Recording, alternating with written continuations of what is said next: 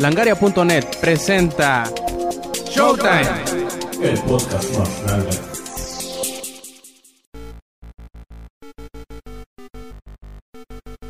Después de unas vacaciones nada merecidas, volvemos a grabar Showtime Podcast y en esta edición número 52, pues volvemos de nuevo a decir muchas estupideces que como ustedes saben casi no nos salen bien. Este quien escuchen es Roberto Sainz o Rob Sainz en Twitter y acompañándome como en todas las ediciones anteriores se encuentra César Puga. ¿Cómo estás, cabrón?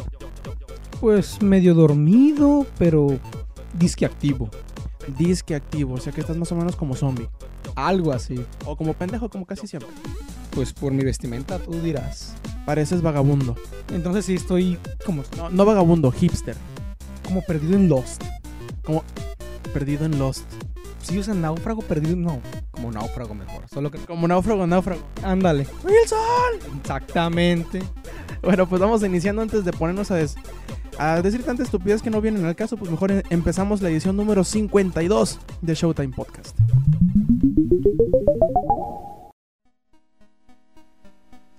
Y bueno, hagamos eh, el que hemos estado jugando en estos en estas semanas que no hemos estado pues grabando y pues qué te parece si comienzas tú qué has estado jugando últimamente Un Super Street Fighter 4. Ah, pero me prestaste Killzone 2 para que lo acabara. Bueno, añádele Killzone 2.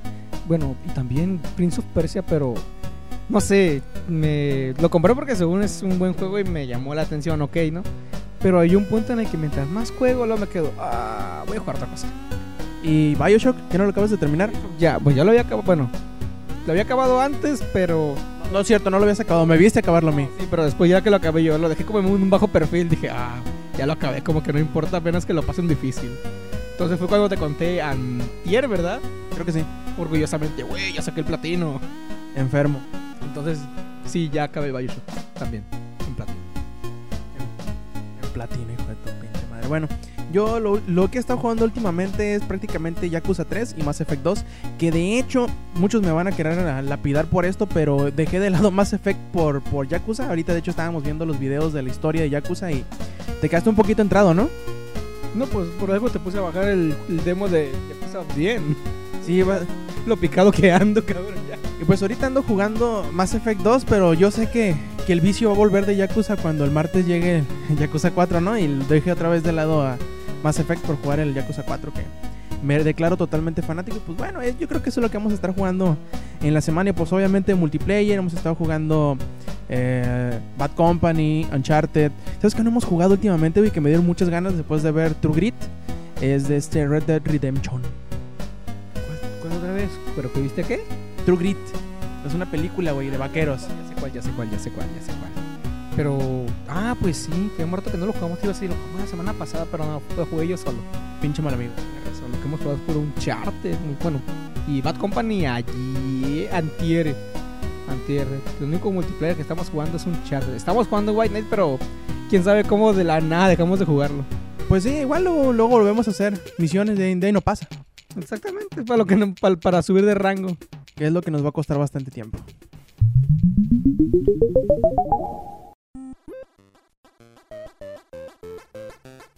Bueno, pues pasemos al, resumen semanal de notas en Langaria. Y pues bueno, vamos a empezar con una que precisamente de esto habíamos hablado la última edición, que era de, todo el de Braya que tenía GeoHot con Sony, que no sé qué, todo el pleito legal que traía, ¿no?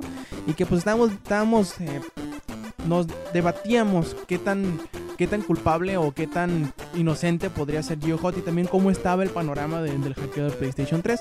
Pues bueno, a principios de semana, o más bien dicho, finales de la semana pasada, se le confirió el derecho, por decirlo así, a Sony de pedirle tanto a, Google, o sea, que a YouTube, o al, hosting de la página de, de GeoHot, que es Bluehost, que, que les dieran las IPs de las personas que han estado entrando, como pues, pues para meterlos también en broncas, ¿no? De esto del hackeo. Y no, no sé qué, qué, qué, qué opinión te, te refiere a este tema.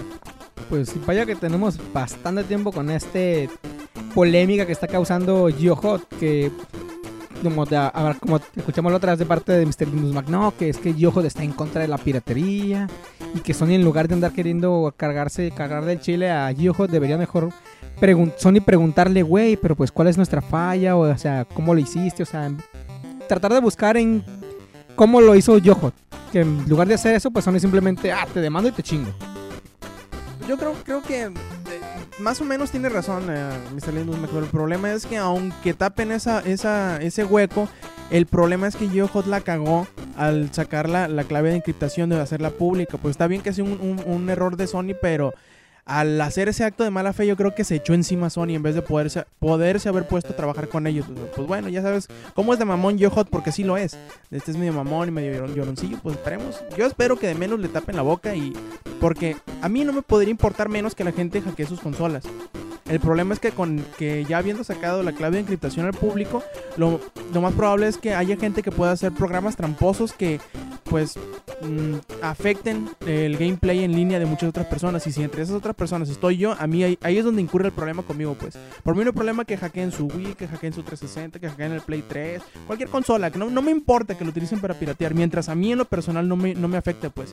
La experiencia de juego de otros jugadores. Así es, y entre ellos nosotros, pues, por decirlo a mí, mientras a mí no me afecte que estén hackeando sus consolas de manera local, no hay problema. Pero la manera en que se dio esta, esta fuga de información de la clave de encriptación nos afecta a nosotros los jugadores y yo sí me la tomo personalmente. Por mí me vale madre que encierren a GeoHot. No, y fíjate que de hecho Microsoft lo está tomando esto.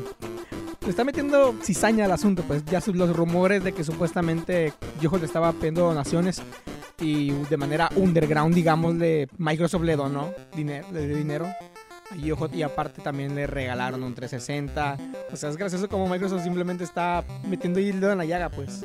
Sí, pues, pues bueno, hay que ver cómo, cómo, cómo sigue, porque esto no, no le da el gane a Sony todavía, sino que le da permiso de poder ya sea extender la demanda o de agarrar más información para poder, en- para poder delimitar mejor su caso, pues.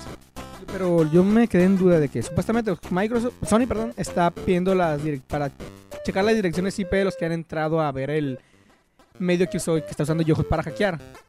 Pero yo me pregunto, ¿qué, qué clase de me- medidas tomarán? Y si haz de cuenta, digámosle que tú o yo entramos nomás para por simple por curiosidad ver. Nos van a joder ahí nomás por andar de mirones, por así decirlo. No, mira, la, cosa de, de Sony lo que puede, a lo que le dieron permiso, es decir, te lo voy a poner en palabras de ellos. Ma- Sony puede pedir a Bluehost, que es la compañía que tiene hospedada la página YoHot, que le dé las IPs de las personas que descargaron el archivo jailbreak del PlayStation 3 de su página. Claro, la información que Sony puede pedir se incluye ese archivo, pero no se limita a él. O sea, pero yo creo que es como que lo más, lo más importante para ellos es ver quién descargó el archivo porque son los potenciales, entre comillas, ¿no? Los potenciales criminales que estén perpetuando, eh, pues, lo, lo que Sony está alegando, ¿no? Que lo- los actos de, de milenio, de no sé qué chingado, de, de sacarle la vuelta a la seguridad, bla, bla, bla, bla, bla. Es al- sobre los que más o menos se quiere ir o más o menos saber qué tanto daño ha expandido ese archivo, pues, o ese, ese hack. Yo creo que más que, más que nada si a ese lado va no tanto a te- querer demandar, a- demandar a todos porque no pueden. Como ya lo comenté en Reset la semana pasada, lo más probable es que Sony lo que quiera es asustar a la gente para que deje de hackearlo o deje de intentar hacerlo, deje de buscar información, que creo que de, de una manera u otra le está saliendo. Mm, cabrón, pues de entrada, como dijiste hace rato, de que Yohochi es medio mamón. Mira, la primera vez no sé si recuerdas que empezó a decir de que no, que, me val- que le valía madre la demanda.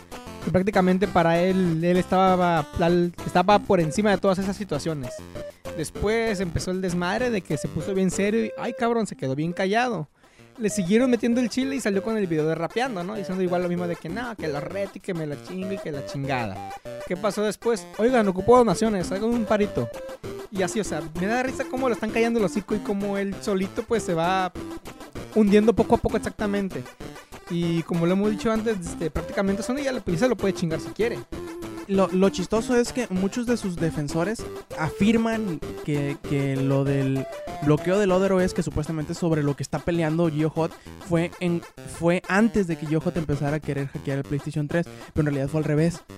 La, la remoción de, o cuando quitaron la opción del Other OS fue meses después de que, de que GeoHot afirmara haber encontrado una vulnerabilidad en el Yellow Dog, creo que se llama la, la, la distribución de Linux que se podía instalar por el OS.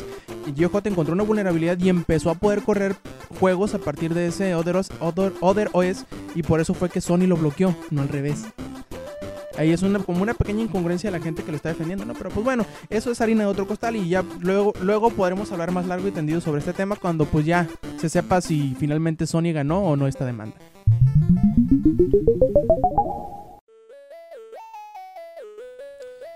Tú eres muy fanático de los juegos de survival horror, ¿no? Ah, sí, Silent Hill. ¿Cómo se llama el pinche juego que es cuando empecé? Ah, bueno, que estaba jugando, se me fue el nombre. Amnesia. Ándale, Amnesia, Simón. Donde te vuelves paranoico mientras más tiempo andas en la oscuridad, a tal punto de que ves, oyes cosas que en realidad no están. Pero Como, como Eternal Darkness, ¿no? Eternal Darkness, más o menos, sí, sí, más o menos. Pero creo que Amnesia sí me está. Haz de cuenta que si juego con audífonos y de noche y a todo volumen, güey. No, hombre, güey. Lo primero que hago es en chinga, prendo un poco de abro, abro- De hecho, me pasó con Resident Evil 4, güey, por una pendejada. Había una, ya te la conté, la típica, que estaba en la escena del alcantarillado, a todo volumen, focos apagados. Y uno se escucha de que se, ah, se rompe como una reja y se oyen unos pasos acercándose lentamente y luego corriendo y de una pum se detienen. Y yo, el, pues, estando controlando el, el- el nombre, al león, volteo en chinga, no veo nada. Vuelto a otro lado y no veo nada. Me cago, pongo pausa. Eran las 2 de la mañana. Estaba solo en la casa yo. Prendo el- prendo- pongo pausa, prendo el foco, le bajo el volumen, salgo, al, salgo de mi cuarto y me quedo muy bien. Todo está normal. Bueno, seguiré jugando como puedo. Pero así, o sea, esa clase de voz que me dan, esa clase de temores, sí, va a estar muy chilos, la neta. Como que sí te dan una nueva perspectiva de esta clase de juegos. Sí, pues bueno, a lo mejor y a ti te, te interese un- una nueva franquicia que está queriendo hacer eh, Guillermo del Toro con THQ que se llama Insane. Eh, es un título que a palabras de- del mismo Guillermo del Toro, su objetivo principal es hacer que te cagues en los pantalones del, del susto, del terror. Bueno, esta, esta trilogía que se plantea, ¿no? Como trilogía se anunció en los VGAs del año pasado con un teaser. Pero pues ahora llega Danny Wilson, creo que es, sí, Danny Wilson de THQ, y dice, no, no, aguántame tantito, dice. Sí, estamos planeando para que sea una trilogía. Pero obviamente, dice, como nosotros nos basamos también en cosas de mercado y que... Nuestro chiste también, además de entretener, es pues ganar un poquito de dinero, ¿no? Dice, si el primer juego sale bien, es bien recibido por el público, por la crítica, y aparte se vende, pues digamos que pues, a un nivel aceptable, pues podemos- dar paso para que sea la trilogía completa. Pero si el primero chinga su madre, chinga su madre toda la trilogía. Yo, yo creo que es bastante mm, aceptable, ¿no? Esa línea de pensamiento, pero pues esperemos que salga bien y que le den la oportunidad a, a Guillermo pues, de, de que siga adelante, ¿no? Más con esa... A mí me llama mucho la atención sobre todo por las influencias que va, a que va a sacar, que va a sacar así como inspiración entre los trabajos de Lovecraft, que sabemos que este cabrón es muy, muy fanático, yo también. Y pues a ver, no, no sé qué, qué, qué esperes tú o qué, o qué crees que haga falta en los últimos títulos de, de survi- survival horror que ha habido en el mercado últimamente. No, pues yo no soy fanático de Lovecraft, así que ya valió madre, güey. Pero bueno, últimamente los survival horror, bueno, están tomando ya más que nada un terror psicológico. Por ejemplo, al principio, bueno, creo que Resident Evil nos... Resident Evil y Silent... Bueno, Silent Hill sí, tomó, sí ha tomado siempre un terror psicológico. Pero también se ha destacado mucho tanto Silent como Resident de mostrar un chingo de sangre o desmembramientos, todo lo que tú quieras. Algo así que tú digas, ay cabrón, qué asco. Pero, y amnesia, pues no, prácticamente es psicológico todo, pues. Este, ves, escuchas cosas que en realidad no están y te hacen creer lo contrario, o sea, es más mental todo. Y si Insane va a ser una de esas. Si hiciera una mezcla de ambas cosas, pues qué chingón, la neta, de que juegue con tu mente hasta el punto de que te desespere. Por ejemplo, otro juego que también me escamó mucho eh, son los de Fatal Frame. Donde no mames, tu, única arma era una cámara fotográfica. Y ah, me quedaba yo, pues. Sabes que tienes una cámara, pero no mames, o sea, ¿en qué te va a ayudar, chingado? Ah, te voy a matar con flash. Y pues sí, obviamente tenía su chiste la cámara, pero te pones a pensar, pues no mames. Aparte la clase de terrores, porque. Dígame paranoico lo que ustedes quieran, pero no mames, tomar una foto y ver un fantasma, ¡ay cabrón! Y Fatal Frame como que mezclaba muy bien ese, ese suspenso, vaya pues. Tomabas la pinche foto y pum, de la nada te apareció el pinche, pinche fantasma. Y tú, ¡ay cabrón! No mames, güey. En YouTube te pones a buscar videos de raza jugándolo y se pegan cagadones, güey, de no manches, güey. ¿Sabes, ¿Sabes qué? Juego, y, no sé si voluntario o involuntariamente también daba miedo en algunas partes. Half-Life 2, cuando salía el G-Man así. ¿Tú qué pedo con el pinche G-Man? YouTube, De hecho, te pones. Si en YouTube te pones a buscar los videos de donde aparecen él, te quedas, ay cabrón, no lo vi.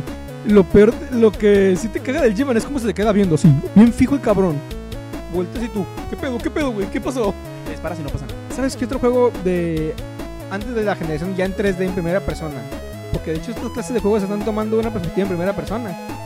Porque Silent Hill nunca fue en primera persona. Ni- ni- bueno, Resident no, Resident no. Ya los, la mayoría de los de terror están tomando esa perspectiva en primera persona.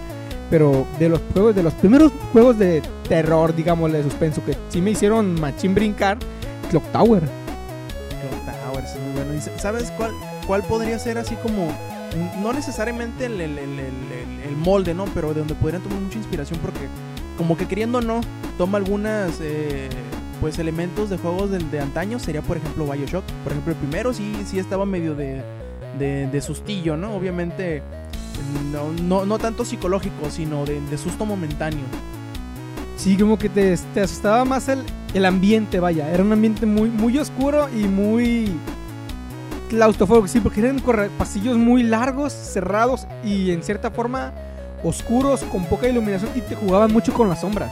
con las sombras, los gritos, las voces. Está muy bien. Yo creo que, y, y, ah, platicando ya de Amnesia, yo creo que Insane va para, para ese lado, por, por el mismo nombre, ¿no? De, de- de Insane, que es loco, fuera de, fuera de sí. Entonces, yo creo que más o menos, y a lo mejor tiene con esos tintes que tú dices que sí, que es más psicológico, más de jugar contigo, con lo que estás experimentando.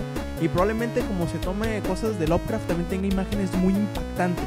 Porque de, de eso se trata un poquito la, la- la- la literatura de Lovecraft, de, de- de ser, un de ser eh, situaciones muy impactantes, muy, eh, ¿cómo decirlo? Que te sacan mucho de onda, pues. No necesariamente que te asustan, pero que te dejan como que... eh, ándale, te dejan, precisamente, ese sería el, el- término correcto, te dejan patinar así de que, ¿what?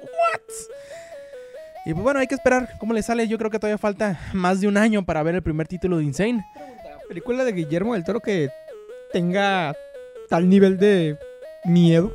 Mm, pues la verdad no sé, no he visto muchas de Guillermo del Toro, ¿eh? Pero yo creo que la del laberinto del fauno sí tiene así como elementos what que... O Cuando no me acuerdo cómo, cómo sucedió la situación, ¿no? Que la chamaca se mete, creo que fue una pintura, no me acuerdo qué chingados, ¿no? Que termina en un corredor, Como las pistas de Blue. algo así, que termina en un corredor donde tiene que, no recuerdo qué tiene que agarrar, ¿no? Estaba una criatura, digamos, de- creo que no tenía ni cara, algo así. El punto es de que ella en cuanto lo agarra, esa madre se levanta y le empieza a corretear, pero así, criatura típico sacada de Silent Hill, güey. Casi, casi. Y la morrilla corre, corriendo en chinga para salirse de ese lugar. Y esa madre correteándola en chinga, o sea, bien. Atención y suspenso, pero el suspenso más por la pinche criatura, güey, de que. De la nada, así bien deforme, bien sacada de Silent Hill, correteándote. Y yo me quedo, ¿qué pedo? Porque haz de cuenta, el título de la película, como que se me hacía muy de que pues, no veo nada de terror, o nada de que me diga yo, ay cabrón, qué miedo.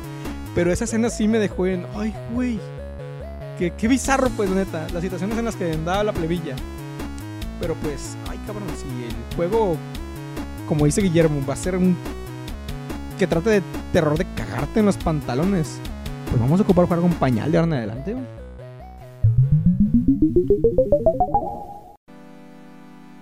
Hablando ya, hablamos ahorita ya del hackeo de, de la situación que trae demandante contra Yo Hot Sony, ¿no? Bueno, no solo sabemos que no solo está Sony, también tenemos a Nintendo que con la poderosa portátil el 310 que pues yo te quiero hablar mucho de ello ahorita. Bueno, todo en el 10 salió el R4 y alegró la vida de muchos que no querían gastar y Nintendo tuvo unos pequeños problemas con ella, ¿no? De sigue teniendo, está, te- sigue demandando gente, quita tratando de sacarle el mercado, etcétera, etcétera. Sí hubo un tiempo en el que prácticamente se volvió comercial, ¿no? De que te la encontrabas en los puestos. Y hay muchas fotos en internet de R4 a tantos pesos, a tantos dólares. Y aquí también la venden. Liverpool. De hecho, aquí también la venden ya. Claro, no entiendes así de ese tipo, ¿no? Pero si vas, a- vas al centro la neta y te encuentras carteles, no, tarjeta R4, tantos pesos. Y te- viene con número y todo para que llamas a compa. Pero bueno, si quieres tú hackear, digamos, el 310, pues prácticamente Nintendo te dice, pues mira, si lo hackeas, va a ser el equivalente, bueno, no puedo decir un equivalente a pantalla azul de Windows porque eso ya se puede formatear y ya no hay problema.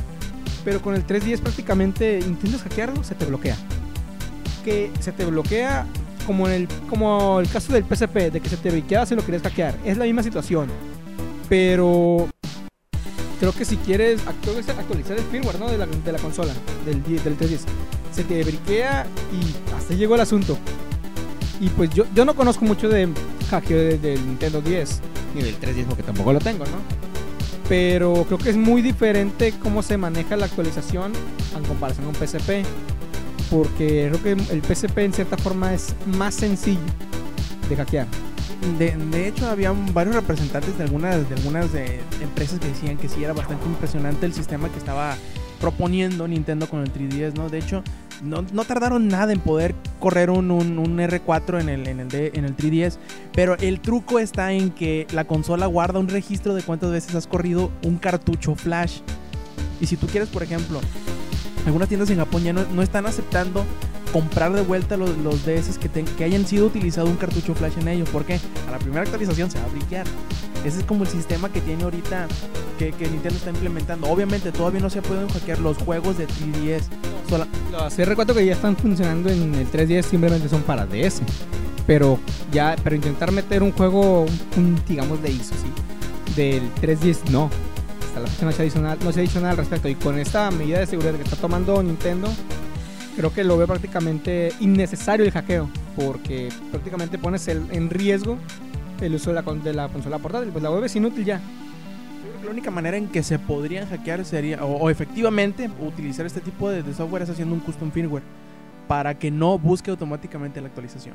Y curioso es de que Nintendo está tomando ya una medida seria porque prácticamente Nintendo te- ha tenido una mala racha contra la piratería desde el GameCube sobre todo, el Nintendo, el Nintendo 10 con la CR4 y el Wii. El Wii te cuenta que en cuanto llegó, en cuanto salió al mercado, la puerta de la esquina te decía, hey, aquí te lo hackeamos. E igual con, con Microsoft. Sony la neta sí ha, sí ha estado luchando. Y pues, bueno, batallando con el pedo este de, de Yohot, ¿no? Pero sí Nintendo se la ha visto muy, muy cañona con la, con la piratería. Y si toman una medida de seguridad seria con el 310, pues les va a hacer un favor, la neta. Quién sabe, acuérdate que también las consolas de Nintendo se han vendido mucho, también gracias a la piratería. Pero pues bueno, yo creo que es como igual que en el tema de GeoHot, eso es harina de otro costal. Ya luego lo tomaremos, ¿no? Para, para no... Y estamos hablando del 310 y bueno, ahorita cuando hablemos de del fu- bueno, del futuro de las futuras consolas, por así decirlo. Ahorita voy a hablar de un punto curioso. Ya estás, pues.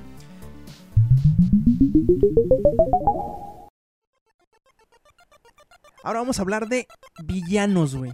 Villanos. Porque, pues, tú sabes que un buen juego muchas veces es tan, es tan bueno como la calidad que tiene su villano. A veces, ¿no? No siempre. Por ejemplo, eh, sabemos que el Paragón o como que alguna de las cosas que hicieron grandes a Arkham Asylum fue Mark Hamill. Porque Mark Hamill es el clásico Joker que conocemos de, la- de las series noventeras de, de- de- de Batman. Obviamente en Estados Unidos, ¿no? Porque aquí en México hubo su doblaje, obviamente al ser una, una, una caricatura para, pues, para niños, ¿no? Pero cuando lo, lo escuchamos en, en- en el juego, la verdad impresionante la, la- la- la actuación de Mark Hamill. ¿Quién es Mark Hamill? A ver, güey. Pues cabrón, es el maestro, bueno, es el último Jedi que hubo. Es Luke Skywalker. Cualquier. ¿Qué- ¿Y qué más quieres, no? ¿Qué más quieres? Luke Skywalker es de Joker, ahí está. Brinda el Joker el poder de la fuerza, güey. Eso ya es mucho, voy a hablar, güey. Y pues bueno, ya, a- hablando de, de- de- de villanos, ¿no? de hecho a lo que iba y es que, pues muchos ya estamos esperando un Uncharted 3, se ve increíble, ¿no? De- desde el, el- el setting que tiene, como que el, el- ambiente donde va a estar, que va a ser el, el- el- el desierto, el desierto de Arabia. Y Arabia Saudita, sí. Y ahora nos, en la GDC, Naughty Dog nos, revela el villano, o bueno, la villana. Que creo que es algo nuevo para, la, la serie, ¿no? El no tener así que el enemigo super mamado y super malote, ¿no? Sino ser un enemigo un poquito más cerebral. Un poquito más como que tirándole a, un, a un- elemento villanesco, por decirlo así, más, eh, más, más clásico, no tanto de ser el malo que te va a agarrar a golpes, sino ser el malo que te va a hacer la vida imposible, ¿no? Típica cruela de Bill. Exacto, ándale, exacto. Mira, y nomás le faltó el pinche este abrigo de, de dálmatas, ¿no? y está muy bien. eh, De hecho, la, la villana se llamará, se llamará Catherine Marlowe. Y que en realidad esta Catherine Marlowe eh, es eh, descendiente directo. Ah, no me acuerdo en realidad cómo se llama. De, quienes financiaron a Sir Nathan Drake. Que es de este. El, el ancestro de, de Drake. Tatara, no sé qué, eh, el ancestro directo. Y de hecho, en el, video en donde, en donde la presentan, si te das cuenta, a Drake le quita el anillo de, de, de- de Sir Nathan Drake. Este, y se ve interesante, ¿no? Cómo, cómo ahora le van a dar ese giro de, dar, de presentarnos ahora sí a una villana de peso en un videojuego. Se me hace interesante porque como que no es algo muy común que veamos una villana en un, en un juego entre comillas de niños, ¿no? Pero bueno, o sea, yo cuando vi el video, más que una villana, parecía la típica aristócrata que quería, que con poder, vaya, de que, ah, pues tengo poder y pues poder sobre quien quiera prácticamente. Creo que es la típica ricachona que quiere quedarse con todo, pues. O que está reclamando lo que por derecho, entre comillas, le pertenece. Creo que más que un papel de villana simplemente lo veo así, pues. Y probablemente, digo, va a ser interesante ver cómo se desarrolla el personaje porque tiene relación tanto con Drake como con, eh, como con Soli. Y va a ser interesante ver cómo. Tú, tú ves que es, es- es- está bien chila la, la- la relación entre Soli y Nathan. A lo mejor ahí, por ahí viene algo de, de, de lo, del, de lo del título que se llama la decepción de Drake. ¿no? A, para, a lo mejor por ahí viene, por, en, en ese sentido va a ir el, el- el significado del subtítulo, ¿no? Bueno, pues si vamos a irnos así con la finta, diré que solo finado traiciona o no sé. ¿Quién, quién sabe? A lo mejor de Drake quiere decir de, de su ancestro, no necesariamente de Nathan Drake. Ah, y, pasando, ahora vamos a irnos hacia un, hacia un rumor. Por ahí en, en IMDB, que es eh, Internet Movie Database, que no sé, qué tenga, no sé qué tenga que ver con los videojuegos, pero también tiene un listado de los actores y todo eso, de los actores de voz que prestan, obviamente, su talento para interpretar a los personajes. Se encuentra una, una lista de personajes que aparecen en Arkham City, que es la secuela precisamente de Batman Arkham Asylum que hablábamos hace unos pocos minutos. Y entre tantos vienen dos de los cuales ya habíamos hablado, pero que como que no se había no se habían confirmado todavía. De hecho, tres ahorita estoy viendo. Es Talia Al Ghul, es el señor Hielo, Mr. Freeze, y Dos Caras. Creo que Dos Caras se había visto en uno de los trailers, ¿verdad? No, no miento, en las en imágenes. En imágenes se veía Dos Caras, sí, ya me acordé. Pero los que no se habían visto en video, en, en ningún tipo de, de medio para el juego son el señor Frío, o Mr. o Mr. Freeze, y Talia Ghul. Y si recuerdas, o había un rumor hace muchísimos meses antes de que se anunciara como tal Arkham Asylum de que había dos actores de voz que precisamente darían voz a estos dos villanos. Decían que sí, sí, ah, vamos a estar por ahí en Arkham Asylum 2, que la, la, la, la. Y parece que va tomando fuerza este rumor y pues hay que ver, lo, lo- esperemos que como en el primero haya un gran reparto de, de- de villanos y que sean bien utilizados, ¿no? Pues es que yo la única voz que acepto como el Doctor Frío es Arnold Schwarzenegger, güey. Arnold Schwarzenegger. Y de hecho, a ver, déjame te digo cómo se llama. El señor hielo aquí iba a ser Maurice Lamarche. No sé quién vergas es, ¿no? Pero pues. eh, Que lo saquen, que lo saquen, que meten al Gobernator. Y el Gobernator es el bueno, güey. No, la película me impactó, güey, la. La armadura, güey, parecía armadura de santo de Atena, güey, haz de cuenta. Pero bueno, pues santo plateado más bien. Y con arma, güey. Pero bueno, pues el Gobernator sí es un buen actor de doblaje, güey. Las películas de Terminator lo, lo respaldan, güey. I'll be back. Ah, putito. O imagínate, güey, en, en vez- en lugar de Mark Hamill de Guasón, Sylvester Stallone, güey. No se lo entendería ni madre. No se lo entendería ni madre. Gracias por los subtítulos, güey. Pero es que también recuerda la chinga que le dio Batman en Arkham Asylum, güey. A lo mejor, pues ya en Arkham City, pues ponen a Schwarzenegger para que de una.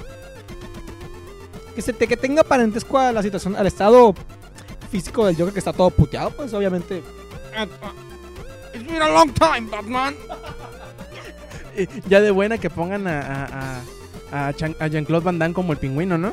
Sí, güey, ándale. Exactamente, ahí está. Ahí vamos formando actores de cali. Bueno, que a dos caras pongan a, este güey, a, a Steven Seagal. no a. ¿Cómo se llama este cabrón? Espérame, espérame, espérame, espérame. ¿Cómo? La roca. No, no, no, no. Lo tengo en la punta de la lengua. ¡Ay! ¿Cómo se llama el cabrón ese que Jackie Chan. No. Que Jim Carrey en la película de Todopoderoso. ¿Steve Carrell? Con la casa con una que saca con según una Magnum. Ay, no mames, se me fue. Pierce Brosnan. No, dale. Ay, Actor güey. viejo mayor y casi con cara de matón. Ah, ya, ya, ya, ya, ya. Se llama. Ya se me fue el nombre. El pendejo de bueno, el malo y el feo. Ah, ah, se me olvidó. Y, y- y anoche estábamos hablando de él, ¿no? Ah, sí, güey, valiendo madre. Pero bueno, imagínatelo el de dos caras, güey. Fuck, Google. No, ¿Cómo, ¿Cómo se llama el cabrón? ¿Cómo se llama? Ahorita me acuerdo. Hijo de su pinche madre. A ver, le pondremos pausa nomás para buscar el nombre. No se puede quedar. Solo para dejarlo bien claro, no, util- no llegamos a utilizar Google, se nos, nos recordamos el nombre, es Clint Eastwood. Bien, ahora sí pueden darnos un follow en Twitter porque se nos olvidó ese pinche nombre. No mames, güey. Clint Eastwood, la neta, Clint Eastwood queda el chingazo para hacer dos caras, güey. ¿Lo mato o no lo mato? Neta, neta, neta, piénsalo, cabrón. Ok, estamos aquí dándoles ideas a Rocksteady. a Rocksteady exactamente. Tómenos en cuenta, por favor. Por cierto, ya, ya hay fecha de salida, ¿no? Que es el 18 de octubre. ¿Sí, no? De, de, de Arkham. Ah, de- digamos que sí, 18 de octubre, ahí va a salir. Por ahí, entre octubre, por ahí. Sí, antes del 2012. Ándale, Tiene que salir en este año, en este año, en este año.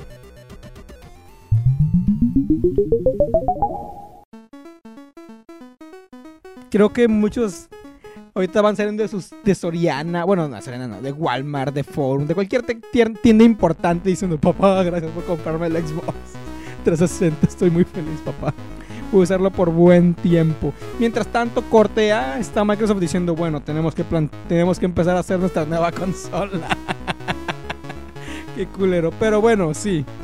Tal parece que Microsoft ya está empezando, o ya los empezó más bien, Ya tiene rato, ¿no? sí, de manera underground, ¿no? Con su plan para Mira el mundo. dominar el mundo exactamente, sacando una nueva consola, güey. Invadiendo todas nuestras computadoras con pantallas azules. Y No, y ahora son rojas. No, no, no, azules, dejémoslo en azules. Pero yo recuerdo las de Windows 7 o Vista son de diferente color. Vista, eran rojas. Ah, bueno, tenía O de Longhorn, algo así. Bueno, tienes razón entonces. Pero sí, Microsoft ya está buscando personal para que ya se ponga, para meterlo a chambear en lo que es la consola de nueva generación. Y bueno, ay cabrón, ¿cuánto tiempo llevo yo con mi consola? Tú yo creo que tienes como... ¿Qué? ¿Dos años? ¿Año y medio por ahí? Bueno, pero cuando, se- según yo iban a durar 10 años, no esta generación o más. ¿no? Bueno, miento. Recuerdo anteriormente que en la EGM, que en paz descanse, que ya no sale aquí en México, había dicho que a lo mejor esta ya era, esta ya era la última generación, ¿no? Y bueno, esta nota pues me quedó, pues no mames, otra consola. Bueno, ¿qué más? ¿En qué más puede mejorar una nueva consola? O bueno, la siguiente generación, ¿en qué más puede mejorar? realismo, pues bueno, ya está el 3D. En gráficos, pues para mí los gráficos de hoy en día están muy aceptables y muy buenos. Creo que si me preguntan, hey, un juego que tenga muy buenos gráficos, que digas tú, este juego es. Lo puedes ver en tantos años y se sigue viendo sorprendente. Un chart. Los juegos, bueno, un chart 2, la neta. La pin- eh, ¿ves los, ¿Viste los trailers la primera vez? Y dijiste, qué perros se ven. La escena cuando andas ah, ar- arriba de la cima de un hotel viendo todo el panorama. Se ve sorprendente, la neta. Y si eso lo hubieras visto en 10 años, hasta lo ves, hasta piensas que es real. La verdad. Y bueno, no sé, me pregunto yo qué se le puede implementar a una nueva consola. Como tú dices, yo creo que mejores gráficos, probablemente alguna integración más interesante de servicios en línea, probablemente un disco de mayor volumen para, para poder descargar juegos ¿no? de manera digital. Pueden haber nuevas ideas de cómo atraer a los consumidores, ¿no? Ya ves con la, la el eslogan, digamos, la de Kinect, que según iba a ser una nueva experiencia de juego, ¿no? Pero más allá de Kinect y de 360, ¿qué puede haber nuevo?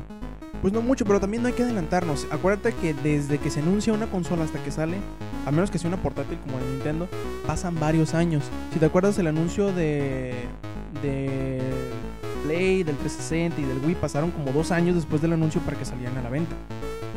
que se han anunciado, pero que simplemente quedan en olvido. Por ejemplo, la, la de la de más la más reciente antes de Young hubo o que simplemente terminan siendo destruidas por la misma piratería. O sí hubo muchas hubo muchas consolas que fueron muy buenas promesas que terminaron siendo mal implementadas o por X o Y se las acabó la piratería. Hubo una buena propuesta que fue el el Nokia, el Enrage creo que se llamaba. Engage exactamente, que era una idea muy interesante pero se implementó de una pésima manera, que fue el diseño del- de la consola o del celular, vaya, ¿no? No dejaba de parecer un celular y no dejaba de manejarse como tal, o sea, no servía para consola, pues. Pero sí era la verdad una muy buena idea. Hoy en día pues ya tenemos el iPhone, ¿no? Y sirve muy bien como consola de videojuego. Bueno, Obviamente no Microsoft no, no ha dicho que es para el siguiente para la siguiente Xbox ni que vaya a salir en el, en el futuro próximo. ¿no? De hecho están buscando tres puestos que quieren rellenar, que es ingeniero de verificación en hardware, arquitecto de gráficos en integración a muy grande escala y arquitecto en desempeño a muy grande escala. Lo cual puede significar muchas cosas. Puede significar una nueva consola, una portátil, eh, puede significar algún teléfono, puede significar muchas otras cosas que no necesariamente van a ser el siguiente Xbox, pero lo más, lo más fácil de suponer y a lo que la mucha, mucha gente puede tirar la piedra más fácilmente es el nuevo Xbox. Y de hecho, espérate, creo que también se llevan rato hablando de que, no sé si salió en realidad, porque la neta no estoy muy al tanto de Microsoft, pero del rumor del supuesto Xbox Slim o de la portátil de Microsoft. Pues la remodelación sí salió. El nuevo Xbox 360S. Ese sí salió. Se considera un Slim, digamos. güey. Pues tan slim como el slim del PlayStation 3. Ok, y lo del supuesto rumor de la portátil de Microsoft, que es la competencia, lo que iba a chingarse al portátil de Sony y Nintendo. No, no necesariamente salió como tal, salió como un sistema operativo. Se convirtió en Windows Phone Series, eh, Windows Phone 7 Series. Pero bueno, te digo, es, esto es muy vago todavía. Le preguntaron a Microsoft que sí, qué onda y dijo, no, pues bueno, estamos buscando nomás pues, para, el futuro. Pero, Pues no van a anunciar nada, muy probablemente. Y se me hace muy apresurado el pensar que este año en el E3 vayan a anunciar algo. Es más, hasta el siguiente año se me hace demasiado apresurado. Yo creo que para para 2013, cuando mucho vamos a empezar a ver eh, los, los primeros, eh, las primeras pistas de las, de las siguientes consolas, que obviamente no van a salir el año en el que se anuncian. Yo creo que hasta 2015, cuando mucho vamos a empezar a ver las nuevas consolas. Y creo que Nintendo va a ser la primera en sacar consola. ¿Recuerdas aquel, creo que fue el año pasado, que Sony mostró, bueno, no sé si fue Sony sí en realidad, un video, un comercial como tú quieras, que mostraba a un chavo jugando, creo que era Modern Warfare 2, no recuerdo qué chingados, en un cuarto. Que según estaba el güey estudiando y que según se empieza a volver loco. El punto es de que al final aparece PS4. Sí, sí, sí, sí, por ahí, por ahí se, se filtró. Creo, hace unos meses sí es cierto. Pero quién sabe con eso, ¿eh? No, no sé, no sé qué onda. No sé, no recuerdo si se confirmó que, si se dijo que era, pues. Pero también fue así como que mucha gente sí patinó de que no mames, ya viene la PS4 o ya van a hablar sobre ella, pues. Yo creo que Sony tiene bastante rato ya metiéndole coco a lo del PlayStation, pero y no sé, no sé, yo creo que va a ser muy importante ver cuál de las dos cuál de las tres consolas va a salir primero, porque obviamente, o sobre todo de Microsoft y, de Sony, porque se va a ganar el terreno el uno al otro, pues, porque Nintendo, todos sabemos que Nintendo va a hacer su desmadre por otro lado, no le va a entrar directamente contra ellos, aunque querramos o no, es el mismo mercado, pero no van a entrar a competir directamente. En la siguiente consola va si llega a la siguiente generación va a regresar a lo va a dejar ya la el manejo del Wiimote, lo que ya va a volver a lo anterior. A la otra vez al control.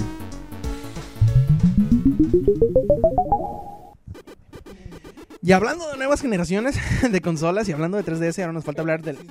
Nos, nos, nos toca hablar del NGP, que como sabemos se va a renombrar a PSP2 en algún momento en el futuro. Y recordemos cuando recién se anunció, cuando se empezó a hablar de él ya oficialmente, Jack Tretton dijo: No, pues miren, yo creo que para. Bueno, no creo. Estoy seguro que para antes de que termine este año, el NGP va a estar disponible en cuando menos un territorio, ¿no? Todos dijimos: Ah, pues Japón, ¿no? Obviamente. Obviamente va a ser Japón, no, no, no, no nos hace pendejo, aunque no diga de dónde es. Pero ahora parece ser, eh, hay algunos enlistados en línea, algunos rumores, algunos sitios dicen que también en Europa va a estar disponible. Y de hecho ya se maneja alguna fecha medio concreta, que es el 11 de noviembre de 2011. O sea, 11 del 11 del 11, el mismo día que sale el nuevo Elder, Elder Scrolls. ¿Dónde va a salir, dijo? Europa. Ah, bueno, iba a decir una pendejada, pero bueno, iba a decirte, no, pues, ¿por qué en Europa y no en Japón? ¿Sabes? Por... No, no, Europa y Japón, pues. Ah, pero ¿qué tal si a lo mejor nomás sale en Europa? Pues igual podría ser porque en Europa la marca de PlayStation es muchísimo más pesada que la de Nintendo y la de Xbox. Sí, pues, y aparte ahorita con el acontecimiento en Japón, pues, a lo mejor él predijo, no, va a suceder un tsunami, y pues, ni, ni modos. El NGP tendrá que salir primero en Europa. De hecho sí está pesado y quién sabe qué tanto vaya a impactar en los desarrollos de videojuegos y en todo esto porque... Mucho lo que es la animación manga y anime. Ah, no, eso sí obviamente porque tienen... Porque salen cada mes, pues, pero los videojuegos no salen... No sale el mismo juego cada mes. Seguramente debe haber afectado en algo. Aunque sea muy mm, cosas mínimas, pero deben de haber afectado. obviamente. Y pues bueno, este es un rumor todavía, ¿no? Eh, de hecho, el, el sitio, el sitio MCB eh, asegura que o algunas fuentes propias que no, que no revelan nombres, les aseguraron que los ciclos de desarrollo de los juegos de lanzamiento del NGP terminan en, en verano. Justamente para que estos mismos juegos de lanzamiento puedan ser traducidos y adaptados a, inglés, por ejemplo, y puedan salir a finales de año en los territorios europeos, quizás hasta americanos también, quién sabe. Porque recordemos que no se ha dado fecha de salida, no se han dado detalles concretos, porque lo que vimos en, en la presentación de enero fue un prototipo, de hecho por eso le llaman NGP, Porque si ya le llamaran PSP2, mucha gente empezaría a mariconear cuando, cuando le quitaran o le cambiaran algunas cosas. Ay, no, pero nos lo anunciaron así esa. No, por eso mismo no le ponen el nombre que va, con el que va a salir por lo mismo, pues, ¿no? para que la gente no se empiece a quejar. Ya sabes cómo son de maricones todos, ¿no? Ay, no, le cambiaron el color del pelo a Dante. Ay, no, le cambiaron... Mejor se eviten ese tipo de, de problemas. Yo digo que, pues, la primera vez que escuché en GP sí me quedé yo, pues, pues esa madre, ¿no? Pero ya conforme se fue dando el asunto, pues, no, yo ya me acostumbré al nombre, pues ya me es algo... no- da igual la neta si se llama en GP o, o PSP2. La neta da igual. Si cambian cosas, bueno, supongo que Sony lo hace para bien. Porque, ¿no re- recuerdas cuando se quejaron con Kinect de que según no era tan sorprendente como lo mostraban y que la excusa de Microsoft fue de que por la tecnología, pues, de que tenían que poner, hacer, dar, incorporar tecnología que estuviera al alcance del dinero de la gente, pues. Quién sabe también qué medidas. Ya se dijo el precio del NGP, ¿verdad? No, se ha sugerido que será entre 3 y 3.50 dólares. Bueno, pues no creo que sea tan caro como el 310. Pues hay que ver. Y les recordamos que visiten langaria.net donde tenemos las eh, mejores noticias de la industria de los videojuegos y también que escuchen los podcasts de langaria.net que son Comics Army, eh, el podcast y este que están escuchando, Showtime Podcast. Bueno, pasemos a allá los dos últimos temas que vendría siendo el no puedo creer que lo dijeron o no puedo creer que lo hicieron. Y por último langareando, pero pues primero veamos una interesante declaración que hicieron los chavos estos de DICE, Digital Illusions, que son los, los que han desarrollado los juegos de Battlefield y también Mirror's Edge. No sé si por ahí te acuerdas. Este, y como sabemos, en el GDC se anunció ya Battlefield 3 que va a salir a finales de este año. Sí, primero se filtró como bien dicho, dieron un teaser. Y, pero pues ya, ya se anunció oficialmente que va a salir para finales de año y que va a estar muy chingón. Bueno, eso no lo anunciaron oficialmente, pero pues eh, se ve, ¿no? De, de. Y lo, de lo que siempre la gente se ha quejado de Battlefield es porque no le ponen más, más jugadores. De hecho, en, los, en los Bad Company todo el mundo le echó tierra. Ay, no, nomás 24, la, la, la, se les hacía muy poquitos, ¿no? Y pues con el 3 ya como que le dieron un enfoque un poquito más fuerte al de PC y le pusieron más gente. Le dejaron 64, según recuerdo, jugadores en la versión de PC y 24 para el de las consolas. Pero se preguntan, oye, pero pues ya está Mag. Puedes jugar con hasta 256 güeyes al mismo tiempo. ¿Por qué Battlefield no? A ver, dime por qué no. Y pues bueno, eh, los de DICE comentan que, bueno, Patrick Sorlen, Sole, Soderlund, pinches nombres raros, ¿no? No, son de Irlanda o de Islandia, no son de chingado. Este, sí, eh, comentan que sí, que ellos han hecho pruebas con Battlefield o hicieron pruebas con este nuevo motor y que sí les permite hacer partidas con hasta 64, 128, 256 jugadores en línea al mismo tiempo y que sin problemas. Solamente que dicen que el problema para la estructura y el tipo de juego de Battlefield, ya ves que es muy caótico y todo el show, no sería no sería disfrutable con una con, tantos jugadores. Pues uh, jugué el jugamos el, la beta, muy bien, de, de, de Mac. Y sí se me hizo muy, muy fastidioso el hecho de que no hay, bueno, a la vez chido y a la vez no, de que en parte no hay momento para descansar, para digamos, porque con tal cantidad de jugadores, prácticamente a donde voltees te vas a encontrar a alguien, o sea, no hay momento para un respiro. Y en Battlefield, pues bueno, en, los juegos, en la mayoría de los juegos, mientras más pequeños es la cantidad de equipos, tienes más chance de, más libertad de movimiento, vaya.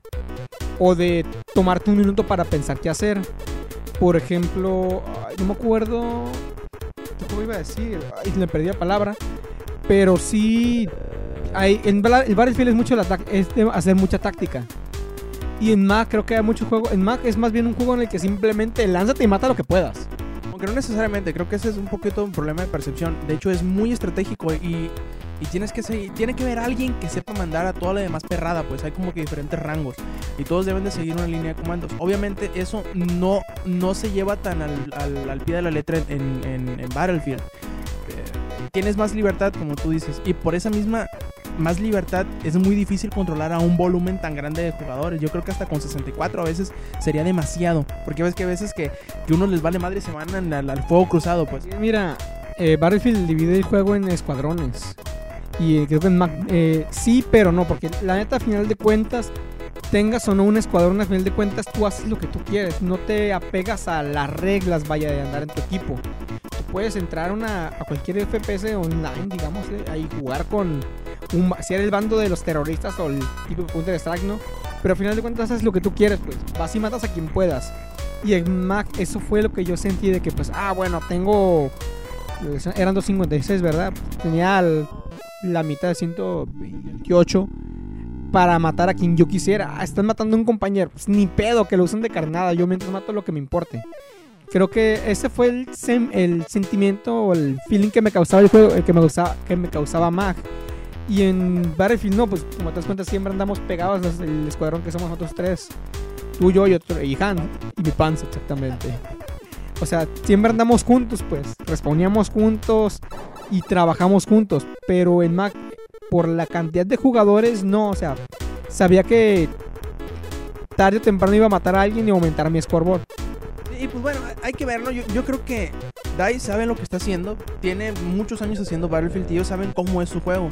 Y si ellos dicen, con tantos jugadores va a ser, el, va a- es el nivel o es el equilibrio perfecto para el juego, debemos de creerles. Ellos saben lo que están haciendo, chingada madre. No por nada, ellos son los que han inventado, inventaron prácticamente el modelo que siguió Call of Duty, obviamente adaptado a como ellos quisieron.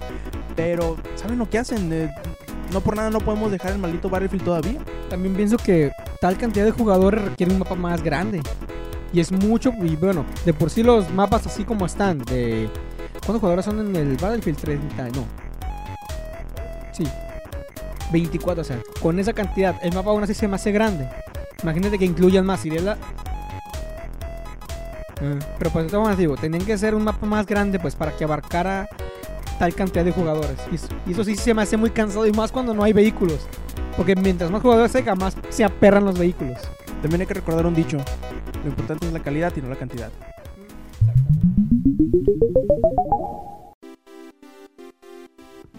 Bueno, vamos pasando ya al último tema de discusión que viene siendo el contenido descargable. No sé, últimamente hemos, eh, con las últimas generaciones de consolas, sobre todo esta, la, la que está presente, el contenido descargable o el DLC ha sido como que uno de las de las de los pilares más importantes de sí el de los pilares más importantes pues tanto para sacar dinero como para expandir eh, la experiencia de juego o, o- o siempre tener al jugador pegado a un título que de otra manera olvidaría en las primeras dos semanas, ¿no? De hecho, hay muchos juegos, por ejemplo, ya hemos mencionado Battlefield, hemos mencionado Call of Duty, en donde el valor prácticamente del juego está en el multiplayer y incluido va el DLC con, con el multiplayer. Obviamente hay sus excepciones como, como los juegos de Bethesda, como The Elder Scrolls o como Fallout, en donde sí hay DLC, pero no hay contenido descargado, no hay multiplayer. Y se- me hace bien chistoso la, la situación en la- eh, hasta la que hemos llegado a como, a como hemos dejado a los desarrolladores que nos, entre comillas, acostumbren.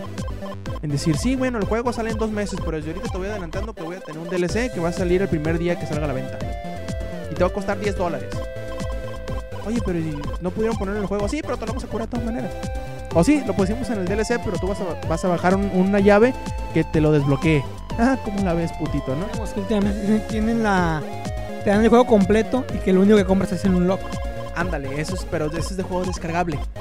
Que como eh, podemos como separarlo, ¿no? Separarlo en su, en su- en una categoría distinta, pero sí es muy es, es bastante interesante. Un ejemplo más práctico de esto: Assassin's Creed 2. Tenías el juego completo y ahí había dos memorias que, estaba, que te las saltabas. De la, creo que eran la 13 y 14. No recuerdo cuáles eran. Eran dos juntas. Que empezó Te saltabas dos años, algo así, ¿no? que te saltabas dos años. ¿Qué pasó después? Sale un DLC que según eran esas dos memorias. Que lo que hicieron fue sacarlas para meterlas como DLC. O, por ejemplo, también lo que me- a mí me, me dio decepción en parte. Que le quitan, que este, los DLCs en ocasiones quitan la satisfacción de terminar un juego. Estabas antes acostumbrado a que terminabas un juego y te daban una bonificación, que era un traje, algo por el estilo. Y digámosle, una temática que se tomó fue en Marvel vs. Capcom 3. Que estaba el juego y también ya te decían que había DLC para nuevos trajes. Entonces muchos comentaban, no, pues que antes pues acababas el juego y te, y te desbloqueaban trajes. Te desbloqueaban una nueva vestimenta o un nuevo- una nueva modalidad o un nuevo menú. Y ahora ya casi no, sí te desbloquean nuevas modalidades, pero que te son insignificantes, pues de que no son tan llamativas o que no valen mucho la pena para las en comparación a la satisfacción antes de haberlo acabado y recibir una recompensa considerable. ahora básicamente te están cobrando por tales recompensas, vaya. Por ejemplo, pues también el hecho de, de, Jill de la Jill Valentine del Schumacher también tienes que comprarlos. Si lo preordenaste, si compraste la ¿qué? edición de colección o algo así, no, ahí te llega. Te llegaban, o si no en Street Fighter 4, los trajes tienes que comprarlos. Eh, lo bueno de Street Fighter es de que simplemente te están vendiendo puros trajes, pues. El juego básicamente todas las modalidades y todo ya están incluidas. Y los, pero pues son, ¿eh? Frank West también y el Strider. Se dice, se dice exactamente. Que van a salir, ¿no? Pues sí. Y que en realidad iban a, iban, no, iba a ser Frank West, según yo era, iba a ser Phoenix Wright, ¿no? Algo sí escuché que iba a ser, este- que iba a ser, porque no tenían tiempo algo así para rehacer los movimientos, hacer los movimientos de, él, de Frank West, que era más sencillo, que se me hizo muy raro, ¿no? Dedicarse a Phoenix Wright. Pero bueno, en Fallout también desde sacaron, creo que los, los contenidos de Fallout 3 sí fueron después, ¿verdad? Mm, La diferencia en este sentido es que no necesariamente eh, en Fallout, poniéndolo como en contraste de lo que tú dijiste de Assassin's Creed, no es una parte de la historia central, sino que más bien son como una sección o un... o un- ¿cómo, ¿Cómo decirte en palabras fáciles? Es como un pedazo de side quest que te venden aparte para expander lo que tú ya jugaste y ahí sí se me hace bien interesante porque lo sacan un mes después de que sale el juego. Eso está muy bien. Porque no, no te dicen, ah, bueno, sí, son tres, tres horas más de juego o algo así, ¿no? Una X cantidad más de juego. Pero sale el mismo día que el juego sale. Esa es la diferencia, como por ejemplo con Dragon Age, el 2. Ah, no, pues sí, mira, ahorita te anunciando que, pues bueno, puedes comprar la edición de coleccionista. Y la edición de coleccionista te va a traer tres DLCs. El primero va a salir el mismo día de que, sale, que el juego sale. Y luego el segundo sale a las dos semanas. Y el tercero sale el mes, ¿no? Y te- que te van anunciando el DLC desde mucho antes de que salga el juego. Es lo que a mí no, no necesariamente me molesta, me decepciona. El pensar que, que lo están haciendo nada más para agarrar dinero fácil, que en realidad sí es por eso que lo están haciendo, para sacar dinero fácil. Y no necesariamente para satisfacer una necesidad del videojugador, como, como se podría decir de las expansiones que ha sacado Fallout, porque son un poquito más espaciosas, pues. Tienen más, tienen más carnita, por decirlo así, tienen más contenido. Por ejemplo, los de Borderlands también. Esos son DLCs que son y que están bien aplicados. Porque el primer DLC salió varios meses después de que salió el juego y nadie se lo esperaba. Y fue bueno, que es el de los zombies. Y así han, han, han seguido sacando espaci- con espacios entre, entre expansiones de 2, 3, hasta 4 meses. Y lo sacan justamente como te decía yo, para mantener al videojugador al tanto del, del juego. Dijiste, hey, güey, te acuérdate que tenemos este juego que sí, salió el año pasado, pero ti- ahí te va un contenido más. Cuesta 10 dólares, te va, te va a durar 15 horas. Te vamos a poner más niveles, te vamos a poner un pedazo más del mapa, te vamos a poner más personajes, más armas. Y, y así, eh, y ese sí es, yo creo, a mi- en mi personal punto de vista, que sí es una oferta más, más llamativa que si, ah, pues, te doy este, trajes. Te doy dos personajes más que pudimos haberte puesto desde el principio y que ya los teníamos. Y cosas así. ¿Sabes dónde me ha gustado el donde te dan donde te ganas la el, el- tu esfuerzo de juego te, te recompensa con contenidos cargables en Metal Gear Online. Porque bueno, sí, están los contenidos descargables de más mapas. Al principio con el pinche Pack nomás son cuatro mapas. Y son los que yo tengo. Pero han sacado más packs de mapas que también obviamente incluyen más. Aparte de más mapas, incluyen más trajes. Pero los trajes no los compras. Los trajes los bueno, los compras, pero con puntos de recompensa que sacas en el juego. Y eso está muy chilo de que te. te ¿Cómo se dice? Te hacen jugar, ¿cómo se dice? Te meterle más ganas para sacar experiencia y comprarlos. Te hacen dedicar, darle más dedicación al juego y esfuerzo y te dan de recompensa puntos que tú mismo puedes canjearlos. En cambio, en donde es donde me decepcionó Street Fighter, de que prácticamente sacan contenido descargable que en realidad no aporta nada interesante ni novedoso al juego simplemente para ganar dinero. Prácticamente, pues ustedes venden simplemente puros trajes. Va a llegar, no dudo que vaya haya un punto en el que diga, no, que no contenido descargable, te vendemos una Duken de color rojo. ¿Qué hace? No, pues se ve de color rojo.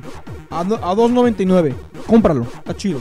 Y no dudes que va a haber un chingo de gente que lo va a comprar. Obviamente por el fanatismo, lo que tú quieras. Pero si es un poco decepcionante lo que te están vendiendo, pues. De que cómo te quieren sacar dinero, pues. Por cosas que en realidad no había ningún problema que las hubieran metido en el juego por completo, pues.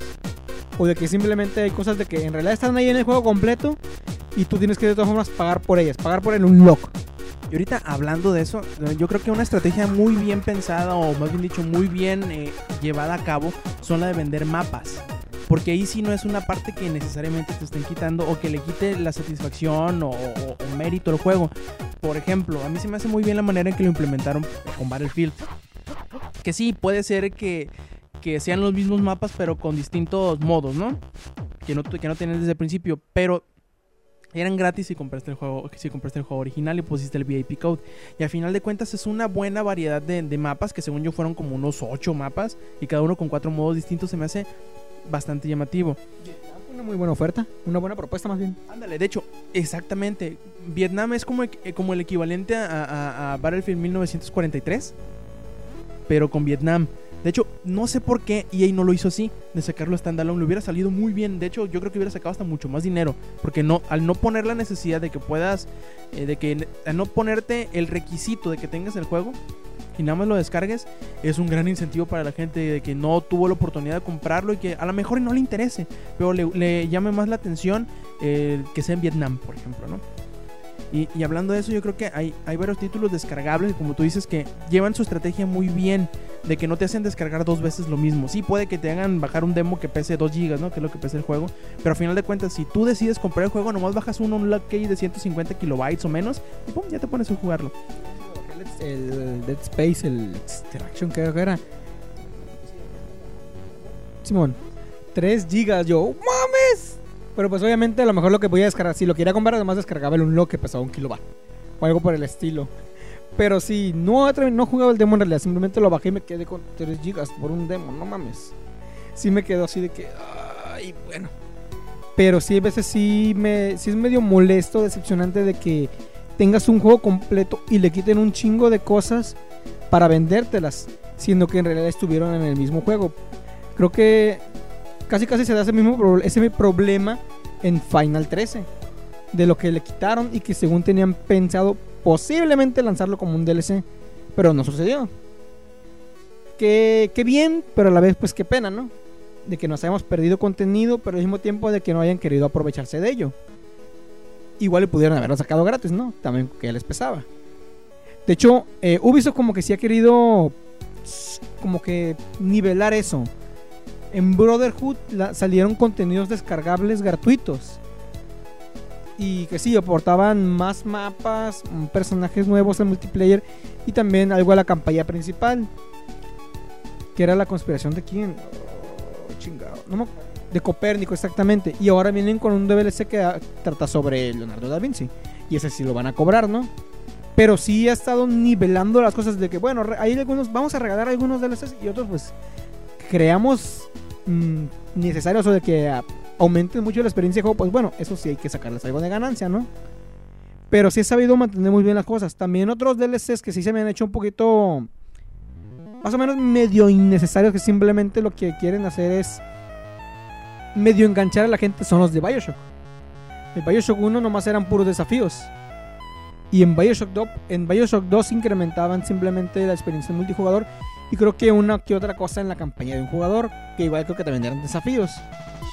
Pero si eran, por ejemplo, creo que los DLCs de multiplayer son simplemente para comprar skins nuevos, habilidades, plasmidos nuevos. Cosas así de que a, a veces sí te medio molesta de que otro usuario sí las tiene y eso ya te pone en desventaja. Así de que, ay cabrón, ahí compro esa habilidad. No importa que haga, siempre me va a chingar. O sea, como que ahí como que medio falló de que no hay cierto... Ya no están las batallas, ya no están las peleas niveladas, pues. Si alguien tiene tal, si alguien compra tal DLC, simplemente hecho de que ya te va a ganar siempre que te lo apare- siempre que te aparezca. Pero bueno, referente al de que saquen DLCs gratuitos y otros que te los cobren, depende, la neta, si es ya depende del usuario si lo quiere comprar o no, porque hay DLCs que la neta no valen la pena. Que simplemente es una build sacadera de dinero, lo cual he hecho Capcom muchas veces. De hecho, lo, que yo, lo que a mí me gustaría es que algunos tomaran el ejemplo de, Blizzard que está haciendo con, World of Warcraft. Obviamente no es el mismo tipo de mercado y no es el mismo flujo de dinero porque en World of Warcraft a, a huevo a, a mes, cada mes tienes que estar dando 15 dólares, ¿no? Por tu suscripción. Pero lo que se me hace bien interesante que hacen es que meten un chingo de contenido entre cada una de las expansiones. Que las expansiones sí las cobran, pero del contenido que meten los patches, que las nuevas instancias, los nuevos calabozos, todo lo nuevo que meten, eso no lo cobran. Y de hecho eso también hacían ellos en sus juegos anteriores, en StarCraft, de hecho que lo siguen haciendo en el 2, en StarCraft, en Diablo y en Warcraft. Ellos en, en varias actualizaciones, por ejemplo, en el Warcraft 3, si mal no recuerdo, hubo un parche en la expansión, que es la de Frozen Throne, hubo un parche que puso una campaña entera, güey, totalmente gratis. La, la campaña del, del, del Beastmaster, que era como un RPG de acción, como Diablo más o menos. Y lo incluyeron gratuito, güey, en, ex- en una expansión. Y yo creo que la intención al principio de, los, de los estudios fue como que eh, no, no necesariamente evitar, pero suplantar la necesidad de una expansión propiamente dicha como se estaba dando anteriormente en los videojuegos ¿no? de, de PC, que sacaban el juego completo y a los seis meses, por ejemplo, sacaban una expansión que te costaba la mitad del dinero. Pero ahora lo que hacen es, cada dos, tres meses, querer sacar una expansión bien chiquita y que te cobren una sexta parte del juego, ¿no? No está mal. El problema es cuando se nota mucho que ese contenido pudo haber fácilmente sido parte del juego original y que no te lo debieron haber cobrado extra. Sí pienso que el contenido descargable ha ayudado mucho a ciertos videojuegos es en los de música.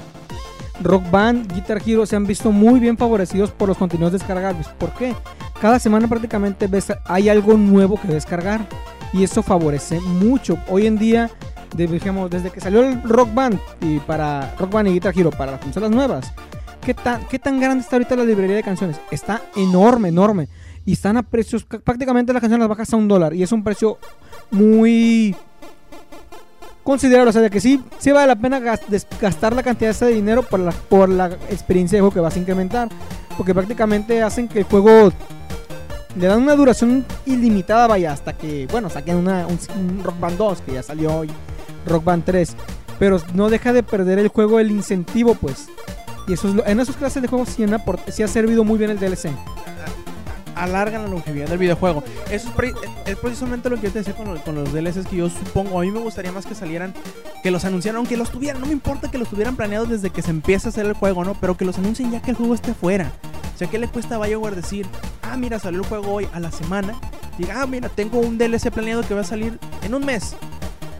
Pero que no, que no te hagan ver tan feamente que lo sacaron del juego y luego te lo van a querer vender.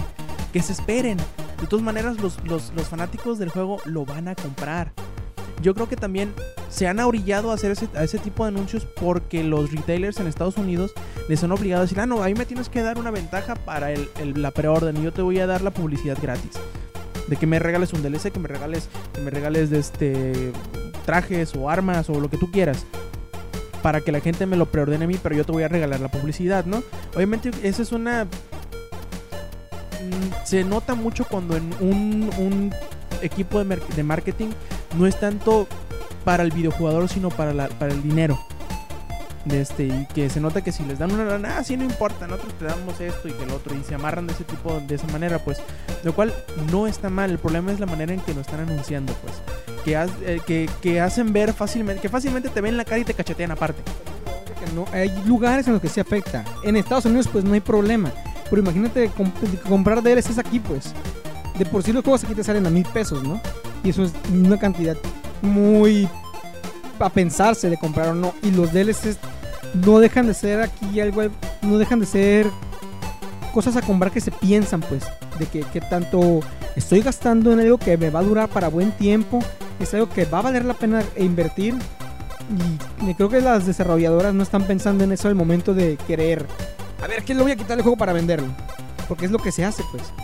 Y espérate, también se me hace bien chistoso. Ya ves que aquí en México no hay un precio fijo de videojuegos. Varían entre 799, desde que sale, no, varían desde 799 hasta 1199 pesos. Y se me hace bien chistoso y bien descarado de los de las tiendas en que si ven que un juego trae DLC gratis, le suben 100 pesos al pinche precio. ¿Por qué? Porque trae DLC regalado. ¿Y qué tiene que ver que tenga DLC regalado y para qué le sube 100 pesos más? El, el el DLC del, Un- del Undead Nightmares. Eh, ¿Descargable? Mm, 20 dólares. ¿Cuándo rico está aquí? 699. Te lo venden como juego completo. Ah, no mames. Neta, está en la Game Plan. Ahí lo vi. 700 cachos yo me quedé. Ay, cabrón, no mames. Así de caro, güey. Haz de cuenta que estaba más caro el DLC que el juego original. O sea, me- me- a mí me, me decepciona eso aquí en la industria mexicana. Aunque hay que, hay- acuérdate que ese, ese trae todo el DLC del multiplayer aparte. Y eso, el paquete ese cuesta 30 dólares. Pero también hay que. Pero, ¿cómo comparas 30 dólares con lo que venden aquí? Aquí, obviamente, cualquier cosa, no importa el año que esté, te lo venden como nuevo.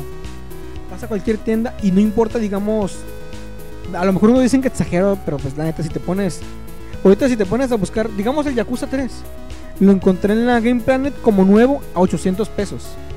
O sea, no mames, pues, ¿el juego cuánto tiempo tiene que salió? Un año. O digamos, eh, Bioshock. Bioshock bajaron de 40 a 300 pesos. Hay tiendas aquí en México que te pones en Liverpool, en Sears, que te lo venden como juego recién llegado. O sea, hay veces que yo me quedo, pues no, ¿qué clase de medidas toman aquí en las, la de las tiendas mexicanas para vender todos los juegos? Todo te lo venden como recién salido. Y es donde yo no, no alcanzo a entender, pues, cómo afecta ahí al, al usuario. Vaya, ¿por qué? Eh, hace mucha gente aquí en México termina comprándolo usado o del otro lado, por lo mismo, por el precio. Se me hace bien chistoso ya para dejar el tema del precio porque no, no, nos, no nos incluye mucho en, el- la discusión que estábamos teniendo. Se me hace bien chistoso cómo subieron los precios cuando el dólar subió. Volvió a bajar y los precios siguen iguales que como estaban. Antes costaban a lo máximo los juegos costaban 999, a lo máximo. Entre 8.99 y 9.99 siempre. Y ahorita todavía sigues viendo juegos a 1100, este, a veces hasta más. Y pues bueno, ya por último para mencionar los demos premium que han, que han salido últimamente, que los que se me vienen a la mente ahorita son los de Dead Rising y el que va a salir el martes de Dissidia Final Fantasy, que, ¿cómo se llama? Dissidia Duodecim Prologue, no sé qué chingada, bueno, pinche nombres raros de, de Square Enix. No sé qué te parezcan, a mí se me parecen una, una oferta interesante. En primero, porque son juegos o son DLCs, porque en realidad vendrían siendo como contenido descargable, muy baratos. Y en el caso de, de, de K-Zero, que fue el prólogo, te ayuda a saber cómo va a estar el juego. No tanto como un demo, porque hay veces que el demo agarran las partes más interesantes del principio del juego y te dejan enganchado. Pero, pues más o menos. Y en, y en el K-Zero es como un prólogo. O sea, es- son 3, 4, 5 horas, no me acuerdo cuánto, cuánto duraba. Que es como un juego contenido en sí mismo, pero que tiene todas las mecánicas del juego. Y ya con eso tú te puedes dar cuenta si te va a gustar o no. Dices, ah, no, pues está bien, lo compro. No, pues está muy culero y no lo compro. Y se me hace interesante. Igual en Dissidia va, a pasar más o menos parecido. La diferencia es que en Dissidia te van a dar algo que tú vas a poder llevarte el juego completo, que es un personaje. No sé, a mí se me hace interesante esta, esta propuesta porque sirve para que tenga un cacho, un cacho bastante significativo del juego. Ajá. De juego completo, precisamente no es un demo de juego completo y tú tienes una mayor perspectiva de si el juego te va a gustar o no a partir de ahí. Yo creo que ya están pensando, allí ya se ve un contraste enorme en lo que es el DLC normal. Ahí ya te están, mm, en cierta forma sí, ins- in- dándote un incentivo, vaya. De que, por ejemplo, también recuerdo que en el demo de Duosin puedes pasar lo que hiciste. Lo puedes pasar y eso está bien. Por ejemplo, sí me ha hecho un poquito gracioso en las betas, digámosle. De que te pones a jugar, eh, por ejemplo en el de Killzone, me puse a le- subes de level y todo, pero pues te quedas un momento, esto va a ser jokes porque cuando tenga el juego voy a estar en ceros. Pero me gustó mucho en de que pues lo que estás ahí, eh, aportando, en, lo que estás emitiendo en tiempo el, el demo, digamos, el demo premium este, se te va a lo puedes transferir el juego completo, claro, si lo compras, ¿no? Y pues está bien, o sea, te, te engancha, vaya. Igual, el demo O te desanima. o te desanima exactamente. Qué culero eres. Y en el de- caso de Dead Rising, del, del K-Zero y el Case West, te, te, an- te adentran en la trama. O sea, de que. Para que. Son prólogos, es todo según sepa, ¿no? Pero bueno, si te, te involucran mucho en la trama, pues, para que sepas, aún tratándose de un demo. Porque si hay algunos demos me llama la atención de que simplemente empiezan en un momento de que sin saber tú en realidad qué pedo. Solamente te, te ponen el demo, pero para, te dan el demo, pero para saber cómo se, cómo se juega. Para conocer el gameplay, pero no para saber el trasfondo que hay dentro de ello. Y en este caso no. Te explican que... te, te dan, te dan parte del trasfondo para que conozcas qué hay dentro y detrás del juego. Y de paso entiendes la experiencia que te da. O sea, te están aportando, te están dando sí un cachito del juego completo, pues. Para que lo vayas conociendo. Y ya si tú quieres, pues ya te dedicas, te decides a comprarlo. También lo interesante es que, por ejemplo, tanto Case Hero como Case West no ocupan el juego original, obviamente. Tú puedes comprar los dos juegos muy aparte, sin necesidad de hacer la inversión, entre comillas, fuerte del juego principal. Y tú con ello puedes saber si te gusta o no. Y eso es bastante interesante en cuanto a la perspectiva de, ahorrarte dinero, porque como decimos, un demo no necesariamente tiene la misma calidad que un, de, como se llaman estos, un demo premium, porque ya es un, es un juego completo, pero chiquito, no un cachito del juego grande que probablemente puede ser, puede ser utilizado como por ahí dicen en tu contra, ¿no? Que agarren la mejor parte o algo por el estilo. O que agarren la peor parte. Que también hay veces que los demos son así. Por ejemplo, el, demo Yakuza 4 es muchísimo, muy, muy inferior del, del demo Yakuza 3. El demo Yakuza 3 tiene muchísimo más contenido y pesa menos, creo. No, no miento, peso más. Pero, y te da una mejor impresión de lo que puede ser el juego que el 4. El 4 nomás Te da una idea de lo que harás, mientras que el 4 simplemente eran puras peleas. Así es, y también ahí puedes, puede dar en esos casos en donde te dé, ya sea mm, para arriba o para abajo para comprar el juego, pues que sea un factor decisivo de si lo vas a comprar o no y que cambies de, de opinión que tenías con él. Y pues bueno, yo creo que aquí vamos a dejar esta discusión. Si tienen algún comentario que quieran hacer, algún DLC que les gustó, algún DLC que no les gustó, o sus mismas sugerencias de algo que, de cómo, de para dónde puedan ir o sus chaquetas mentales, como dicen. Ahí están los, los comentarios, los vamos, los vamos a leer todos. Si quieren decirnos en Twitter también, y los vamos a estar eh, leyendo con mucho gusto. Y pues bueno, les recordamos que escuchen los demás podcasts, que nos visiten eh, pues, diario, si pueden varias veces al día mejor. Y pues bueno, eh, ¿algo que quieras agregar? ¡Lávate las manos! Pues estamos en Battlefield. Si nos quieren echar la reta, yo soy en el Street Fighter 4, el Super, perdón. Si tienen White Knight Chronicles, avísanos, la neta, porque nomás somos dos y necesitamos más compañeros. Eh, Bioshock 2 tú lo tienes, maldita sea. ¿Qué otro juego tenemos? Ah, el Red Dead Redemption. ¿Cuál otro tenemos? No me acuerdo. ¿Tenemos multiplayer? Ah, Uncharted 2, es cierto. Eh, no tengo Marvel vs. Capcom 3 aún, pero tengo todavía el 2, así que pues porfa, ando muy solito en el 2. Y bueno, pues de parte de César, eh, de César o, o César88 en Twitter o Cespu en la PlayStation Network. Y de parte mía, Roberto Sainz o Rob Sainz en Twitter o Rob Sainz en cualquier otro lado donde me busquen. Pues esto fue la edición número 52 de Showtime Podcast. Nos esperamos la semana que entra. Esperemos ahora sí volver a agarrar regularidad. Y recuerden, stay metal.